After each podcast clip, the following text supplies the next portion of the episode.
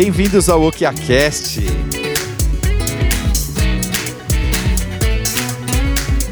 Eu sou André Moraes. Eu sou Juliana Carmo. E eu sou Henrique Della Rosa.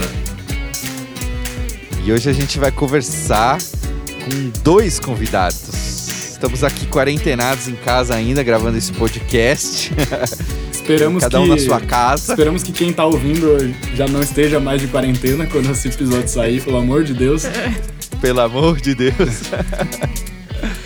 Mas estamos aí, cada um na sua casa, dessa vez com dois convidados especiais que moram juntos, por isso eles estão juntinhos lá.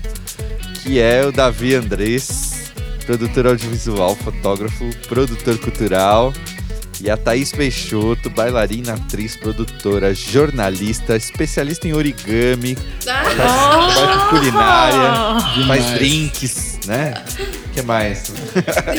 E, o- e acho que dá pra Brincadeira, colocar os dois como agitadores culturais aí da cidade de São Paulo, né? Com certeza, sempre promovendo eventos muito bacanas, acima de tudo. Agitadores, né? Em geral. Mas também na área de cultura.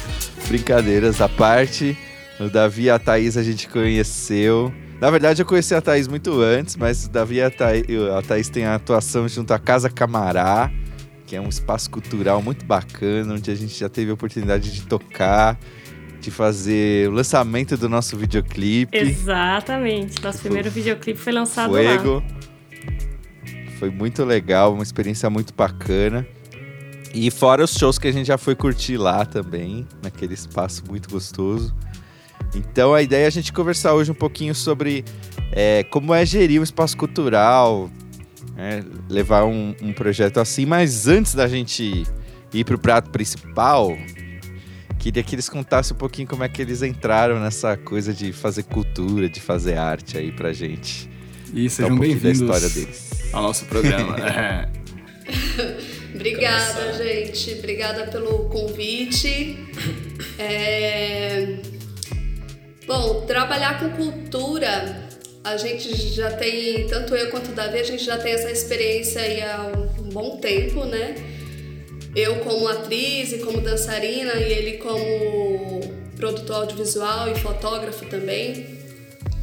Então, a gente se conheceu nesse meio cultural e aí, depois de um bom tempo, a gente resolveu morar junto, vir para São Paulo e tal.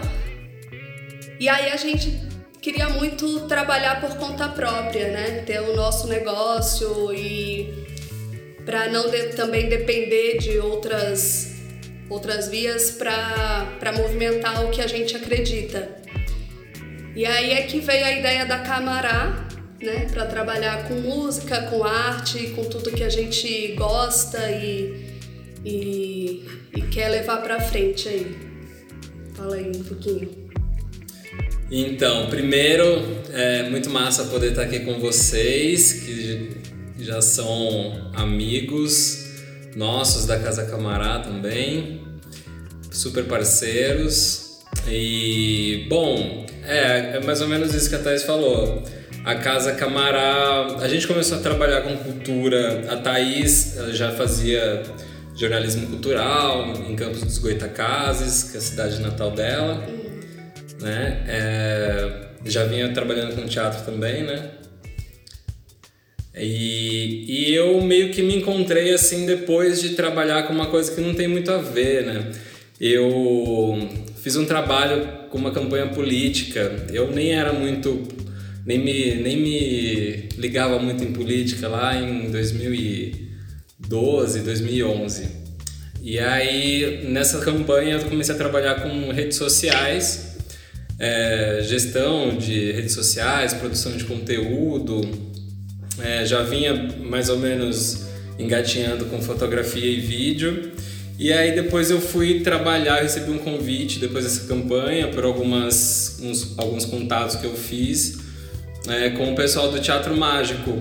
Então eu passei a a ter mais inspirações, assim, né? Passei a, a, a vivenciar o, o, meio cultural mais forte, o meio artístico de uma maneira mais forte. Olha que massa e que inspiração, né? Eles são muito inspiradores mesmo.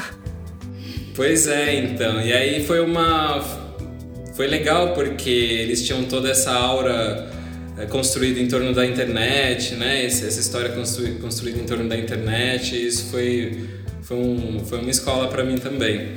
E aí eu conheci a Thaís trabalhando no Teatro Mágico, é, a gente começou a namorar e viemos para São Paulo. E aí surgiu um incômodo barra desejo, iniciativa, desejo, né? De a gente, de a gente ser nossos próprios chefes, assim. É, a gente sentia que a gente tinha alguma dificuldade de se, de se, né, de aceitar um pouco aquilo que as pessoas impunham pra gente nesse mercado no meio corporativo. Na época a gente ainda precisava, a gente dependia muito né, do, do meio corporativo para pagar as contas. Então a gente foi cada vez mais tentando deixar de lado, encontrando o nosso espaço. E aí a gente ficou mais ou menos o que uns dois anos matutando aí essa ideia da Casa Camará, um espaço cultural onde a gente pudesse trabalhar numa curadoria legal de programação. E aí surgiu a oportunidade da gente conseguir esse espaço onde a gente está hoje, aqui na Pompeia. É, e aí com isso aí a gente, quando a gente conseguiu esse espaço, a gente viu que a gente podia tanto receber shows, fazer festas, como também fazer oficinas, oferecer alguns cursos. É, então a gente já teve aqui tipo aulas de yoga, é, teve aula de forró, de dança de forró, né? Aula de eutonia, não foi? Com a Júnia. Sim, eutonia com a Júnia. Então já teve muitas atividades legais. Tiveram sessões de RPG também, né? Recebemos aí a turma da Torre do Dragão, para quem não conhece. Eu, eu e a Ju, a gente tem uma vida dupla. A gente, fora, fora da música, a gente tem um, a nossa vida secreta de nerd. e é isso. E agora, Muito hoje, bom. a gente está aí no aprendizado diário. A gente já aprendeu muita coisa né, nesse dia a dia de gerenciar um espaço, é, fazer toda a produção do, dos eventos que a gente faz por aqui. Mas a gente ainda tem muito a aprender e compartilhar com as pessoas esse aprendizado, esse processo todo. Com certeza, a gente sempre tem. Quanto tempo vocês estão com a casa já? Fez um ano em abril. Ah, agora! Um ano! Ah, que massa! Parabéns! Gente, a primeira festa foi em abril de 2019. Que massa! Que massa. legal. Que legal. Então é um podcast comemorando o aniversário. É, é isso. que incrível. Agora eu queria que vocês contassem quem já passou pela casa, que vocês lembram, assim. Então, muita gente boa já passou pela Camará. Muita gente. É, a, gente. a nossa primeira atividade, nosso primeiro show aqui foi com um colega, um colega nosso, é, que é músico. Ele estava morando em Itacaré, né? Itacaré, que é o Ricardo Salapata. Salapata.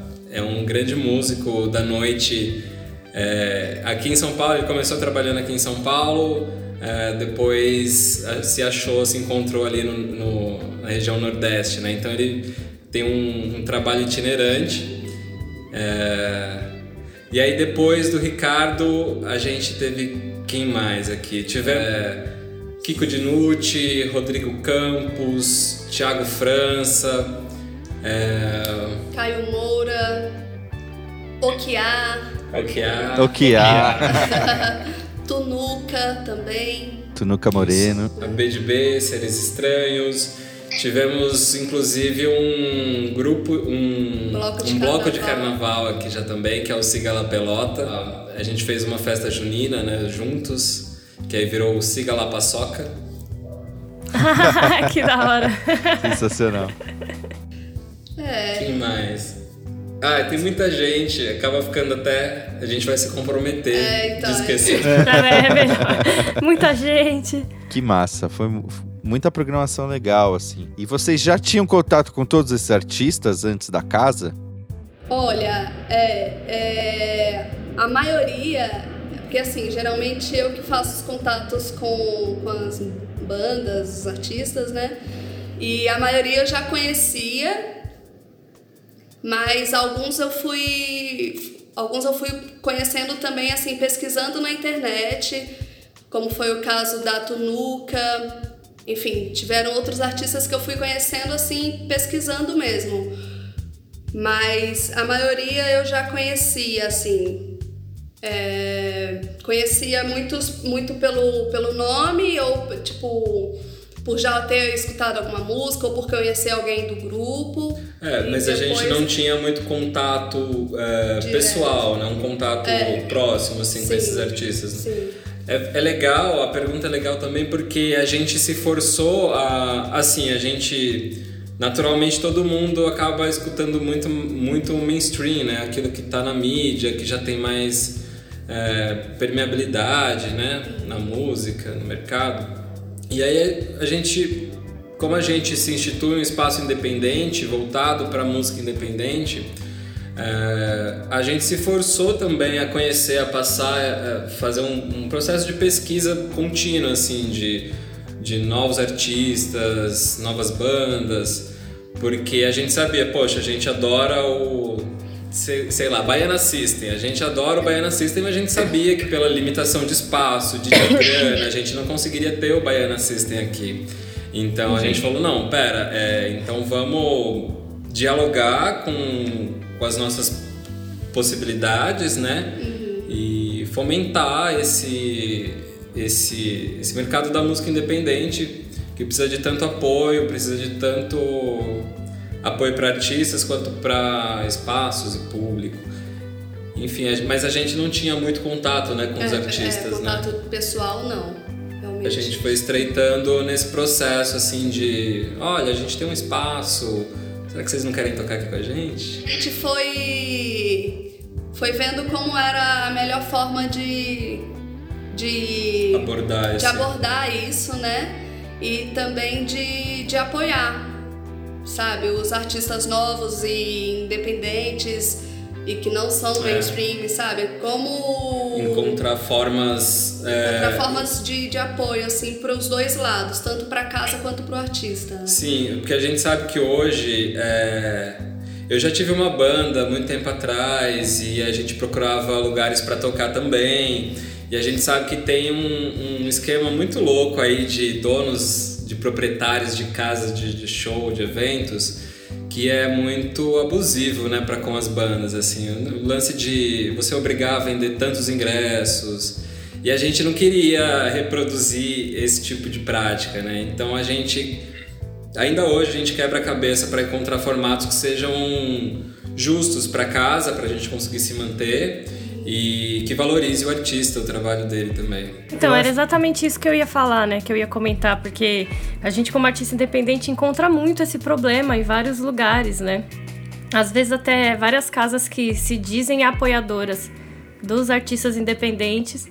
É, não conseguem entender as limitações que o artista independente possui, né? Não tem, é, tem falta de recurso, às vezes não tem o público que a casa exige que o artista leve, né?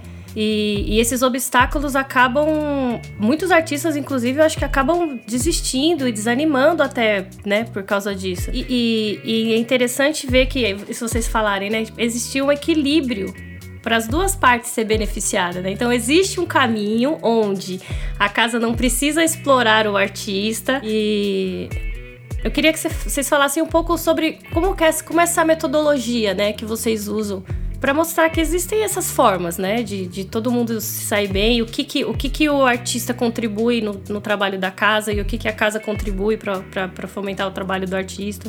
É, eu acho que a Casa Camará só existe por conta dos artistas e para os artistas, para a arte.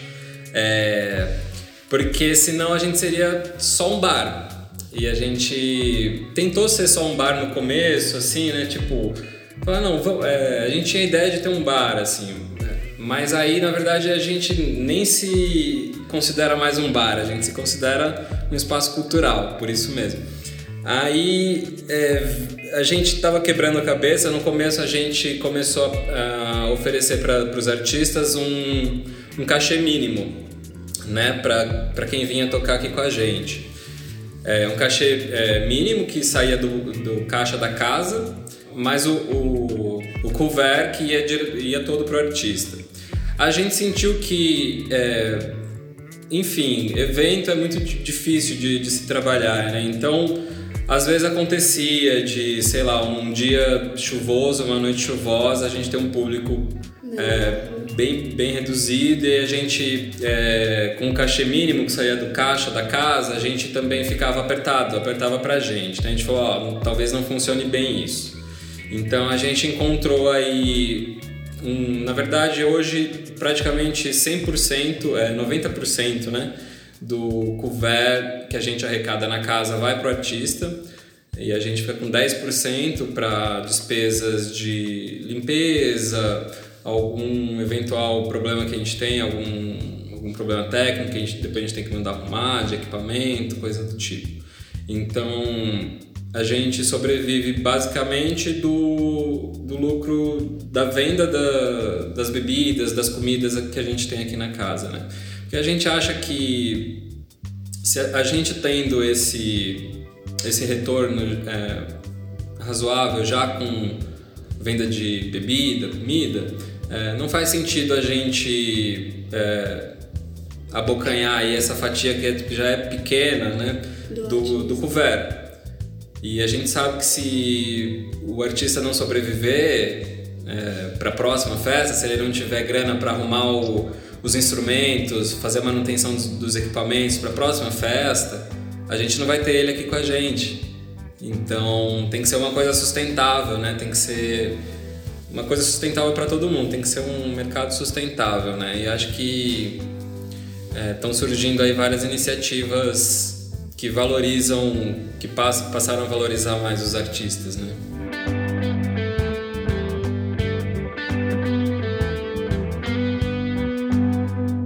Não, e eu queria, inclusive, fazer um elogio aqui, porque é, mais que eles tenham compartilhado uma estratégia que eles usam, eu lembro que quando a gente fez o contato com vocês, é, o contato se deu assim: olha, a gente está pensando em fazer desse jeito, como isso é para vocês, né? Então, ouvir isso da casa é muito especial para a gente que é artista e está circulando, porque são poucos os, os espaços que chegam assim e falam assim: isso é bom para vocês? Isso funciona? Né? Vocês têm alguma outra proposta? né? Porque aí é, é, entender que a gente é parceiro nesses processos, né? E a gente está junto e está numa mesa de conversa, né? Eu acho que o diferencial é, é, é no fato de, de, vocês valorizarem mesmo os artistas e o que eles estão levando para casa e curtirem. Acima de tudo, eu acho que vocês é, reúnem ao redor de vocês artistas que vocês gostam também, né? Vocês têm o interesse em promover um negócio que vocês acham legal, né? Que mais pessoas conheçam isso. Então já é, isso já é, independente do método de, de como vocês estão pagando ou dividindo os ganhos, né? Eu acho que a atitude e a postura de vocês com o negócio já é diferente. A parte daí, né? É uma coisa que a gente sempre faz também quando a gente convida o artista e fecha a data com ele é a gente sempre postar sobre o artista, né? que seja um breve te um texto pequeno assim sobre o artista, um vídeo com uma música dele, uma arte, né? Uma arte de divulgação que a gente sempre faz. É, a gente sabe que esse lance da comunicação para o artista independente é muito muito complicada, né? É difícil, envolve dinheiro, envolve tempo e muitas muitos artistas não têm um designer, uma equipe de comunicação trabalhando para eles. Então a gente falou, poxa, se é, a gente puder ajudar minimamente né, na divulgação. Então, por exemplo, a gente é uma casa que tá, tem um público em formação ainda, né? E a gente recebe artistas que também estão nesse processo de formação do público. Então a gente, a gente entende a importância de oferecer um amparo nesse sentido da comunicação também. Então a gente trabalha aí fazendo os vídeos, algumas artes para os shows aqui.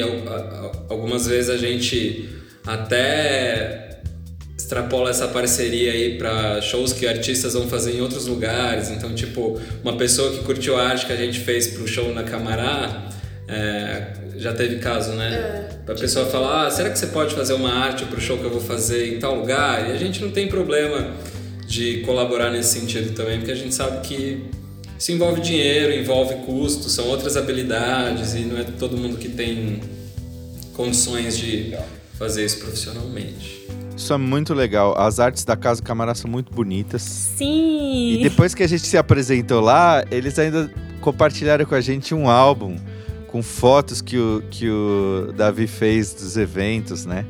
Fotos lindas, super bem tiradas. É, ainda tem assim, isso então... ainda, que isso é uma contribuição importantíssima, né, pro, pro artista. Exatamente. Pois é. Isso é parte da contribuição com o artista, assim, é, é uma contribuição que não foi combinada, que tem um valor econômico no mercado, você oferecer fotos e registro de um evento assim, na qualidade que vocês fazem. E foi feito de coração, assim, não foi parte do combinado. Então, é, é, esse tipo de fortalecimento, de troca é super bacana. Todo mundo é, agrega um ao trabalho do outro com esse tipo de cooperação, né? Sim. Muito legal isso. É, e o Henrique falou uma coisa que é bem, é bem a nossa realidade. A gente, é, felizmente, tem a, a chance de receber aqui artistas que a gente admira, que a gente curte e que a gente quer que outras pessoas ouçam também. Acho que não teve nenhuma ocasião que a gente que a gente recebeu um artista aqui que não que não batesse assim as ideias, que não batessem ideologias, esse tipo de coisa. Então a gente está cercado de amigos, é muito legal isso. É, isso se reflete no, no, nos rolês, assim, né? Reflete na qualidade do seu público, né? Você consegue filtrar os interesses do seu público, assim, isso é legal.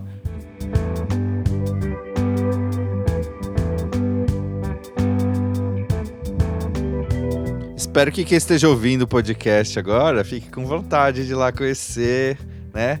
Possa aí comemorar o fim da quarentena lá, né? É, a gente já tá se organizando aí, pensando uma super festa aí pós-quarentena pra gente extravasar todo esse. Pois é, fazer um festival, né? Da... Isso aí. Mas aí, já que a gente tocou no assunto, né? Como que tá sendo para vocês, né, como nessa posição de empresários, né, donos do negócio que não pode ser aberto? Como que tá sendo para vocês nessa, nessa época, assim, né? Porque a gente sabe que alguns negócios estão sobrevivendo bem, outros estão bem gatinhando, outros estão com muita dificuldade. Olha, é, a gente está enfrentando dificuldades para ah, para principalmente manter o espaço, manter o espaço, né? né? Aluguel, contas, que isso tudo não para. É, então a gente está buscando alternativas para lidar com isso, né? E como como fazer com que o nome da Camará também não, não suma da cabeça das pessoas, né? Então, a gente buscou uma, uma das alternativas foi fazer uma rifa com alguns produtos que a gente já tem em estoque. É, a, a rifa tem sido tem sido complicado assim, principalmente porque a gente tinha essa preocupação de como fazer a Camará permanecer no, na cabeça das pessoas, no imaginário das pessoas, nas redes sociais. Então a gente tem buscado essas alternativas para a gente tem se virado para tentar ter uma periodicidade mais bacana de postagem nas redes sociais. É, a gente está bolando algumas iniciativas para para a gente tentar girar o estoque que a gente tem aqui parado de bebidas, por exemplo. É, a gente está prevendo aí, provavelmente, quando o podcast for ao ar, a gente já vai ter aí no mercado alguns kits que a gente vai preparar também. É, a gente está encontrando está encontrando o formato ideal para venda desses kits, mas a ideia é que seja uma assinatura, né? Aí a gente está pensando se é quinzenal, mensal, onde as pessoas vão receber um, é, um kit é, com cervejas artesanais, com produtos selecionados e que sejam diferenciados assim para as pessoas, né? Que não necessariamente a pessoa encontre no mercado ou se ela for no mercado ela compre é, essas bebidas, essas comidinhas, né? Então a gente está bolando aí um kitzinho para a gente conseguir bancar as contas, principalmente do aluguel que é caro porque é um espaço. A gente não é tão grande, mas é, a gente sabe que para a realidade brasileira a gente é, tem um espaço grande. É. Então, principalmente para isso. Mas aí a gente ainda sente uma necessidade assim de como, como a gente fomenta, continua fomentando a arte e a cultura é, de casa, estando em casa, né? E a gente está ainda quebrando a cabeça. Pensei num jeito desse kit ficar mais camará ainda.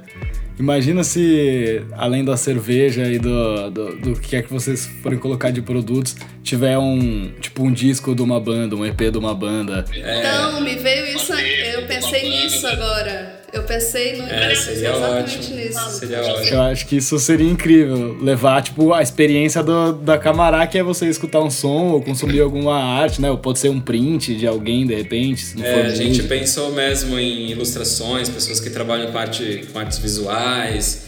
Então seria massa mesmo esse kit vir acompanhado de, de discos, álbuns. Nossa, se eu pudesse receber um kit com cerveja e música na minha casa, nossa, Aí você ficava quarentenado seis meses, já ficava, de é, boa, não, né? Aí podia ter quarentena até 2025. É, tá vendo? Tem as coisas. Tudo a gente tem que, que ver que existe coisa boa, né? Porque a gente começa a pensar em outras coisas, em alternativas que. E, e começa a surgir ideias que em outras situações talvez a gente não pensasse, né? E mesmo depois que acabar a quarentena, a gente pode manter essa diversidade de, de serviços e, né? Pode ser mais uma frente aí. Bacana. Pois é. É, mas acho que é bem por, bem por aí mesmo. A gente, essas dificuldades que todo mundo tá passando, acho que vão render boas, boas ideias, boas propostas para seguir para além da, da quarentena, além do Covid. E acho que isso vai ser positivo também de alguma forma. Talvez. Infelizmente teve que ser dessa maneira, né? Mas eu acho que é positivo nesse sentido de sacudir a gente para pensar novos formatos, novas iniciativas.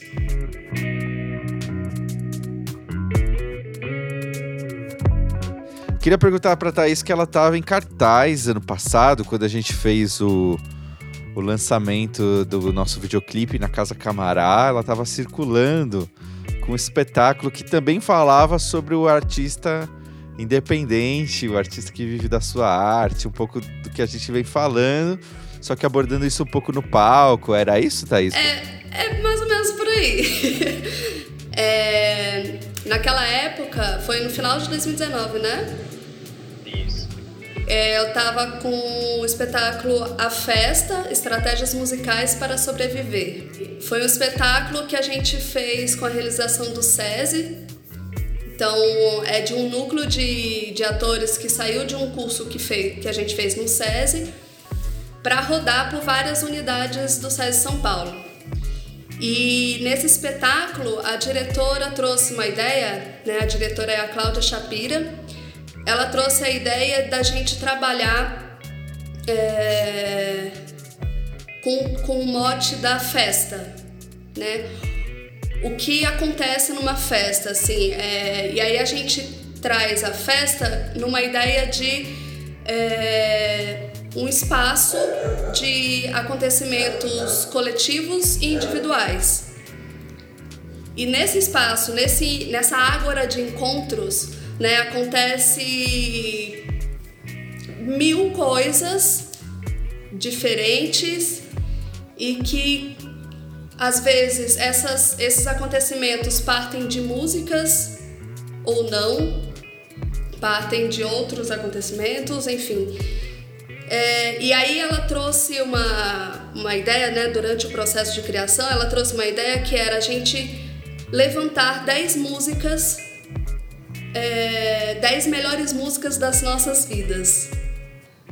Então cada Uau. um, cada ator do espetáculo levou isso no processo de criação, as 10 melhores músicas das nossas vidas, e aí a gente trabalhou em cima disso. Claro que não foram 10 músicas de cada um pra, pra cena, senão ia ficar gigante. Nossa, eu passaria mal se eu tivesse que fazer uma lista dessa, cara. Escolher Eu só teria- 10. Eu teria sérios problemas, assim. Eu não ia conseguir dormir à noite. Ia falar, quem que vai ser a sexta posição? Eu não ia conseguir, cara. Muito difícil. É, foi, foi bem difícil, assim, mas foi muito gostoso trabalhar isso, muito bom. E a gente chegou até a uma música só de cada um, mas não que necessariamente essa música esteja em cena, né? Essa música veio é, essa música veio para trabalhar as nossas questões pessoais e essas questões pessoais foram para a cena, né? Então, tipo, eu, por exemplo, o meu pai ele foi DJ na época Olha do do Baile Charme. Baile Charme, Black Hill, lá nos anos 70 no Rio de Janeiro. Meu pai era DJ. Então eu conversei com ele, eu fiz uma entrevista com ele sobre, sobre a fase dele lá, de como ele era DJ e tal. E enfim, e aí cada um foi trazendo essa, essa música pessoal para trabalhar no espetáculo, né? Então a gente colocou o nome como Estratégias Musicais para Sobreviver. E isso hoje em dia é muito atual, né? Com essa quarentena aí a gente tá. Eu, eu, pelo menos, tipo, não vivo sem música. Todo dia eu tenho que ouvir alguma. escutar alguma coisa, então acho que é muito presente na vida de todo mundo, né? É Que mais ou legal, menos Pedro. por aí, assim. Aí tem os depoimentos pessoais que vieram, né, a partir dessas músicas. Então, ah, foi, foi mais ou menos esse o processo. E aí meio que interrompeu esse, esse período de quarentena meio que interrompeu o processo que vocês estavam de fechar algumas datas, né? Sim. É, aí ano passado a gente rodou por algumas unidades do SESI e esse ano a gente estava fechando algum, alguns espaços para apresentar, para ficar em temporada. Mas enfim, fomos interrompidos. Mas eu acho que em breve a gente vai estar no CCSP. A gente vai ficar numa, em cartaz lá por um mês e depois a gente vai tentar outros lugares também. Sescs, enfim. Muito legal. E como é que Muito foi legal. circular com esse espetáculo, assim? Como é que é? Porque o, o ator, a bailarina acho que um pouco menos, né? O pessoal da dança tem menos essa prática, mas o ator tem uma coisa muito legal, que é fazer temporadas de espetáculo, né? Como você falou agora, ficar um mês em cartaz. Isso não é muito comum em outras áreas, assim, né? Na música, por exemplo, não tem um, um show musical que fica em cartaz um mês, todo fim de semana, se apresentando, né? Muito É, louco tem isso. coisas muito específicas, né? Sei lá, em Las Vegas, né? Ou, Exato. ou artistas muito grandes, né? Que fazem isso, mas é um negócio muito raro. E mesmo assim, geralmente é muito curto, né? São temporadas muito curtas, não é um hábito mesmo. Acho que tem uma coisa do, do teatro, né? De ter uma relação mais direta ator e público, né? Às vezes menos mediada por microfone, por coisas assim. Então, eles preferem fazer várias apresentações com num- um público menor do que uma banda que, por exemplo, faz um show num estádio de futebol, né? Em vez daquela banda fazer vários shows com menos gente, ele prefere fazer um show só com milhares de pessoas, né? Nossa, até porque ver uma É. peça de teatro, imagina numa arena pra 30 mil É, pessoas, exato, deve ser né? horroroso, né? tem esse, esse lance da especificidade, né? o teatro acho que pede essa proximidade com o público, né? É, por outro lado, acho que a, a possibilidade de repetir um espetáculo várias vezes, assim, por um mês, numa, num ritmo, assim, né, semanal e tal, traz uma experiência muito diferente pro ator, né? Que é, que é a experiência da gente da música, né? Conta pra gente um pouquinho como que você sente isso, assim, como é pra você essa experiência. Eu sinto que por mais que que seja o mesmo espetáculo apresentado por um mês, por 20 dias, é, cada dia vai ser diferente, né? Porque tem um dia que os atores estão muito bem, assim, é, pessoalmente, coletivamente. Tem dia que a gente está muito mal, mas tem que fazer muito bem de qualquer forma. E depende muito do público também, né? Porque é uma troca. É o tempo todo é uma troca. Então, cada dia vai ser um espetáculo diferente. E, e assim foi com a festa durante essa essa temporada aí na, em várias unidades. E como a gente apresentou, primeiro a gente apresentou no César E. Carvalho, lá em Itaquera. Então era um teatro pequenininho, um, um público menor, então tinha uma proximidade maior com o público. E como era em Itaquera, por mais que não seja na região central de São Paulo, o pessoal de São Paulo ainda foi para lá assistir. Então foi ótimo, foi gostoso, a gente foi bem recebido no teatro. E mas depois a gente foi apresentar em São Bernardo. São Bernardo do Campo, que aí já era outra coisa assim, porque era um espaço muito maior e que a gente sentiu que a divulgação lá no espaço não era, não foi, não foi tão, não foi muito bem feita assim, porque o público ficou muito reduzido, né? É, ficou desproporcional ao tamanho do teatro e aí a gente sentiu isso na, em cada apresentação.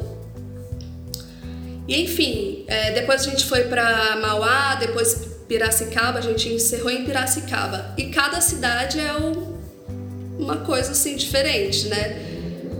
Tanto pelo público quanto pelo, pelos atores mesmo, por estar em uma cidade diferente, por ter uma relação com técnicos de som e de luz de cada espaço, isso tudo vai influenciar no, no, no espetáculo, não tem, não tem jeito, né? Mas foi uma experiência muito, muito boa e eu acho que a gente conseguiu a gente conseguiu sair assim, a gente, é, a gente fechou um ciclo, né? Porque foi um grupo de, de atores e atrizes que começou um processo lá em 2018 no SESI São Paulo, indo todo dia para a Fiesp, ali na Paulista, por um ano. Então, depois disso a gente rodou com esse espetáculo, então a gente fechou um ciclo assim de uma forma bem bem gostosa e bem prazerosa assim para todo mundo. Foi muito produtivo, acho que tanto pra gente quanto pra diretora, para toda a equipe.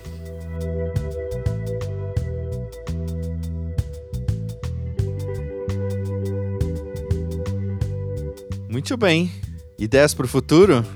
além dessa grande festa que a gente quer fazer pós-quarentena, a gente quer manter uma programação com novos artistas, a gente quer fazer mais contatos, ter mais trocas. É, então, a gente tá com essa ideia desde o começo da, da quarentena, que é fazer um festival é, com pelo menos aí três, quatro artistas. É, DJs nos intervalos, então seria uma, um formato diferente do que a gente faz aqui, que é uma coisa um pouquinho mais intimista. E esse festival a gente tá meio que tateando for, formas de realizar.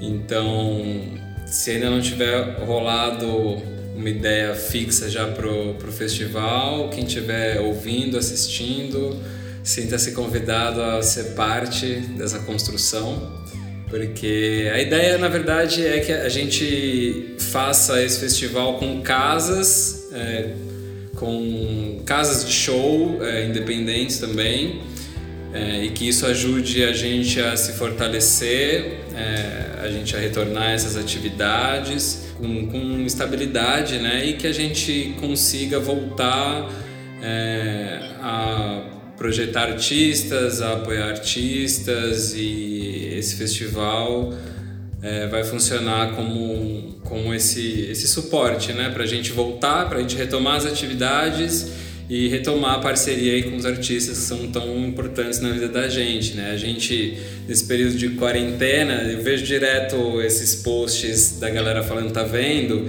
Você que não apoia muito artista, que acha que artista é tudo bancado pelo governo, que artista é vagabundo, que não trabalha. É, nos momentos aí de solidão, você está assistindo séries que são estreladas por artistas, você está vendo lives que são tocadas por artistas. Então, acho que de repente a gente consiga é, reverter positivamente esse esse quadro aí de desvalorização da arte no Brasil, né? Até pra gente se apoiar também, né? Apoiar outras casas que nem a, que nem a nossa, é, e criar uma rede mesmo de, de colaboração e uma rede de, de trocas pra gente se apoiar, porque é o que a gente tem sentido bastante falta, né? Sim. De um apoio a pequenos empreendedores, a novos empreendedores. Então. A arte em geral, a né? A arte independente, principalmente. É, a gente tem sentido durante esse período de quarentena uma ausência muito grande do Estado, que deveria continuar fomentando a arte. É, então a gente vê aí que como a gente é, é enfim, como a gente está meio que largado aí com relação a políticas públicas, né? É, a gente tem pouquíssimas iniciativas governamentais que estão ajudando artistas, espaços culturais. É, a nossa secretária de cultura, Regina Duarte, não deu uma palavrinha sequer nesse momento tão crítico e isso é muito, isso é muito, é muito, muito complicado. E aí vamos ver se a gente consegue. Eu acho que nesse momento a gente precisa mesmo estar tá junto é, pode parecer mais do mesmo esse discurso, mas é o que a gente tem, né? A gente precisa estar junto, bolar iniciativas novas, é, iniciativas aí que não dependam só do, do poder público, mas é, que a gente consiga pressionar o poder público e que a gente consiga também andar com as nossas pernas. Então esse é um momento muito importante para a gente se unir. Isso, digo, toda a classe artística, é, empreendedores culturais. É, e apreciadores, né, consumidores da arte, da cultura. É, para a gente realmente repensar aí a forma como a gente faz cultura e como a gente briga aí para reverter essa essa visão antiquada do que é a arte, do que é o artista, né?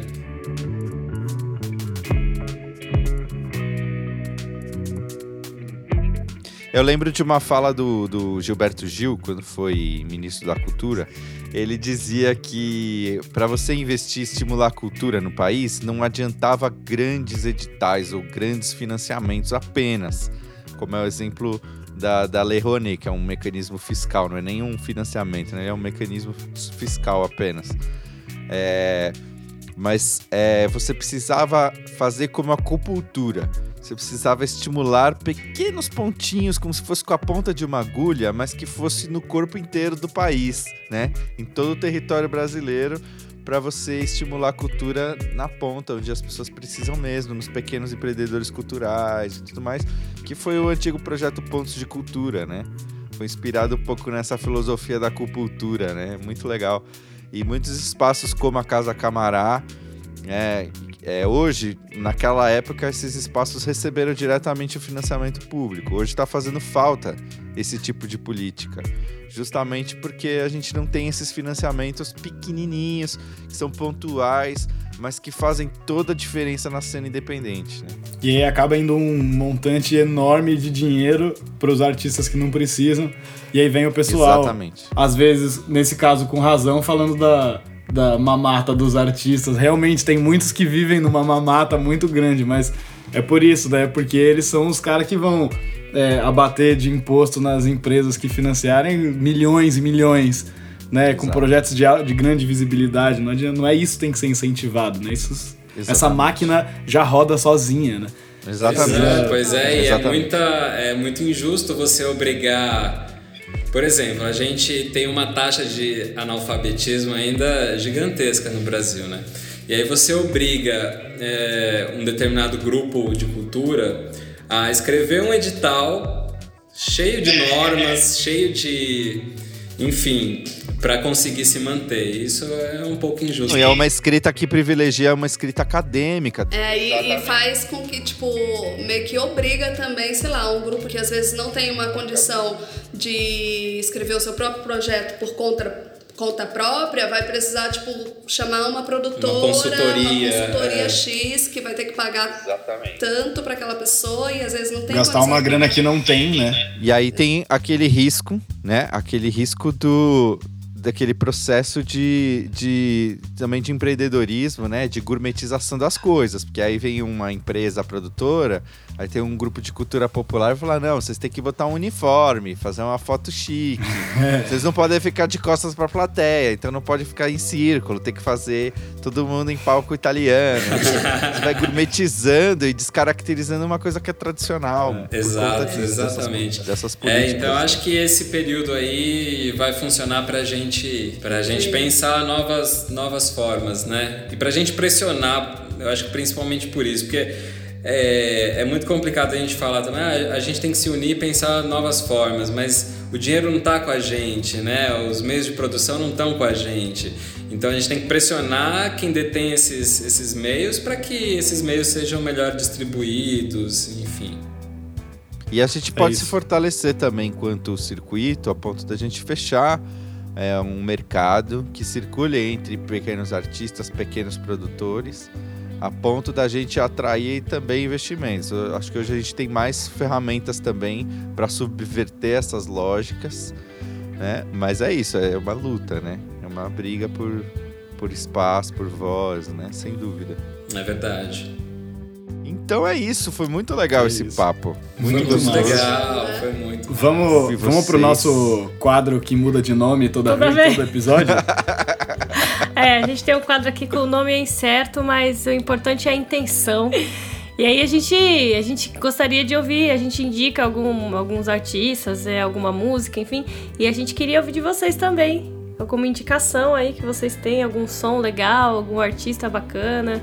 O artista, um artista que, que tem estado muito nas minhas playlists quarentenais é, é o, o Kiko Dinucci, apesar dele já ter já tá, é, ter um trabalho bem conhecido e tal, é, eu percebo a importância que ele dá para para dar visibilidade também para alguns movimentos sociais, então isso influencia na hora de botar o play ali de apertar o play. Ele está lançando um disco novo que é o Rastilho, que é um disco onde ele evidencia muito o violão, que é o instrumento dele, né?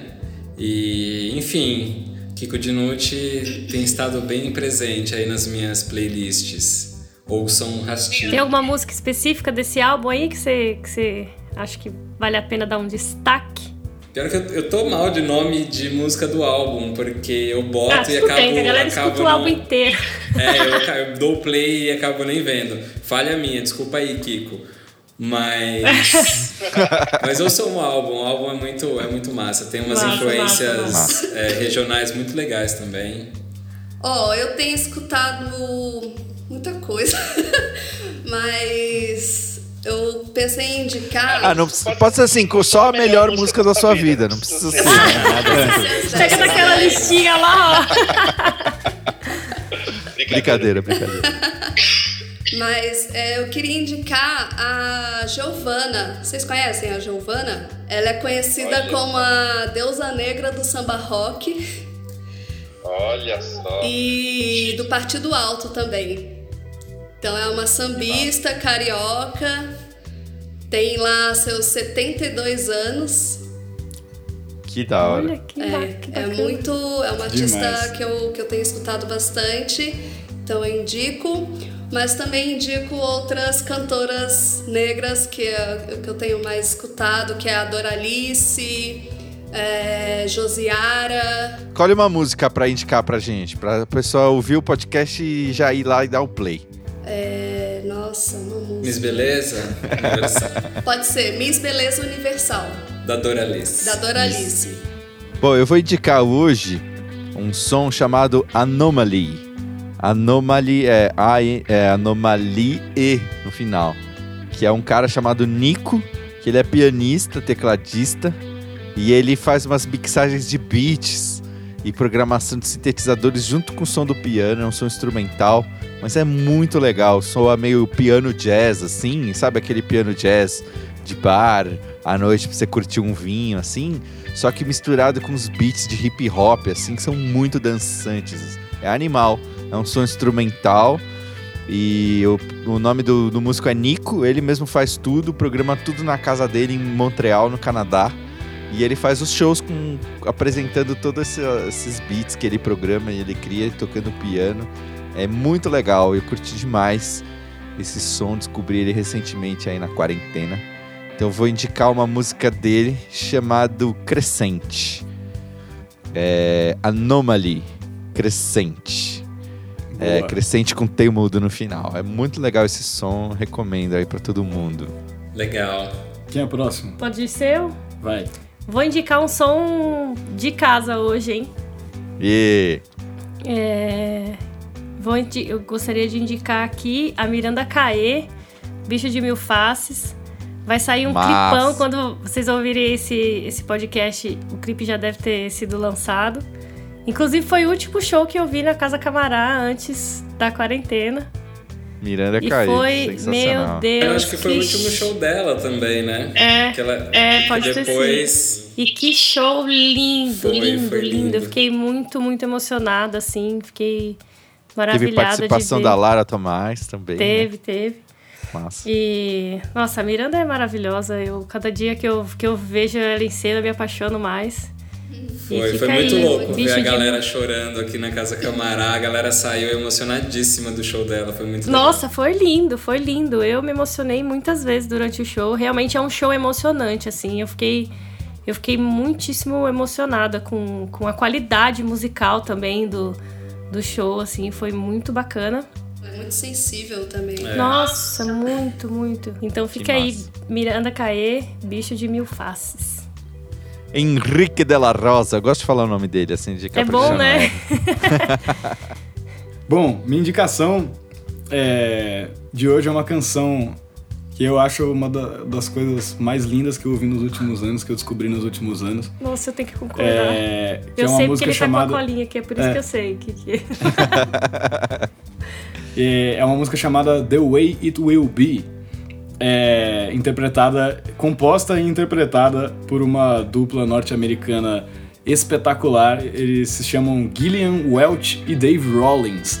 Isso vai estar na descrição, eles têm uns, têm uns nomes meio complicadinhos de escrever. Mas Gillian Welch e Dave Rollins, eles são esse casal norte-americano é, e eles fazem um som meio folk, é, meio country e meio blues às vezes. É, mas eles têm umas músicas super calminhas e românticas e Lindas. e, e lindas, maravilhosas. E essa música The Way It Will Be, é, no link especificamente que vai estar aí é uma versão dela que tem no YouTube que as pessoas estão tipo passando mal assim de tipo que coisa mais linda ao redor assistindo eles tocando num lugar super intimista assim. É, é lindo. É, então eu indico essa música, mas eu indico todo o trabalho deles. A Gillian Welch tem um trabalho solo, o Dave Rollins tem um trabalho solo, ele tem, também tem uma outra banda. Eles são demais. É, instrumentistas, compositores e cantores de primeira linha. No meio de tanta coisa genérica que tem no, no folk no country americano, assim, mais, mais pop, é, nossa, eles são um oásis. Nossa, é maravilhoso mesmo, maravilhoso. Boa. Muito bom. Gente, obrigado. Chegamos ao fim deste momento. Ah, igual o Foi muito gostoso Jô. conversar com vocês. Foi muito legal.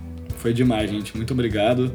É, e obrigado pelos, pelos projetos de vocês, pela Casa Camará, pelo espaço que vocês têm, os apoio, o apoio aos artistas e, e que vi- vida longa aos projetos aí de vocês e que vocês consigam sempre fazer esse círculo de artistas tão bacana que vocês fazem ao redor da Casa Camará. Axé. Obrigada. É isso aí, Isso, camarada. A gente que agradece aí ah, o convite e por vocês serem tão parceiros desde sempre, tão profissionais. E é muito legal ter conhecido vocês aí nesse caminho também.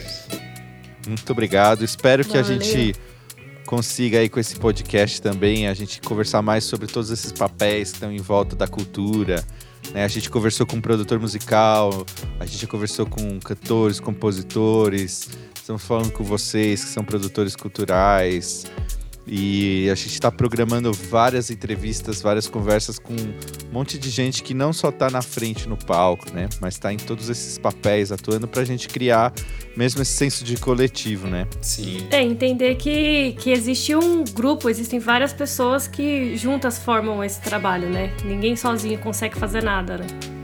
Exatamente. Então, é isso aí. Então, É isso aí, obrigada. camará. Tamo Isso junto. aí, Muito eu que há. obrigada. Camaradagem é o que há. Ficou bom esse aí, André. Nesse Ficou bom, você né? Pode acertou, pôr de não? título do episódio. Valeu, valeu, galera. Obrigado, gente. Valeu, gente. Obrigada.